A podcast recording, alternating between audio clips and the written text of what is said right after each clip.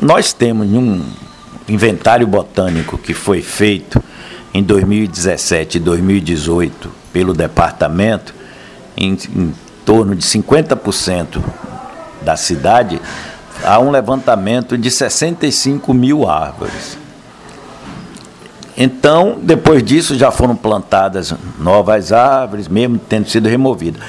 E nós temos uma equipe de poda. Essa equipe realiza, realizou durante esse ano todo o trabalho preventivo de poda de levantamento, poda eh, de rebaixamento e remoção quando aquelas árvores têm riscos pela fiação, risco de cair, está tá mexendo na estrutura dos imóveis, das pistas.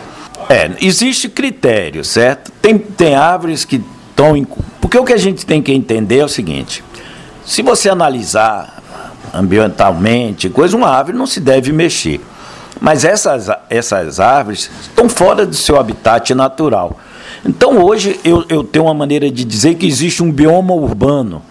Tecnicamente não é recomendado falar bioma, mas é um bioma urbano, onde você tem árvores, onde você tem edificações onde você tem poste, tem iluminação, tem rede, tem as pessoas passando por baixo, você tem vias de veículos. Então, o que a gente tem que buscar é uma harmonia entre esse novo ambiente, esse entorno das árvores e as árvores da arborização que são essenciais para a melhor qualidade de vida de cada um de nós que vivemos na cidade. Então, nisso a gente tem que buscar, primeiro, plantar árvores que, se, que sejam mais adaptadas a esse novo ambiente. Quais são árvores? Problema de, com raiz, que a copa não cresça muito, por causa das fiações. Então, e isso o departamento definiu no início do ano, junto com a SEMAN, as 19 espécies que nós devemos usar para arborizar. Esse é um primeiro passo. E o que está aí?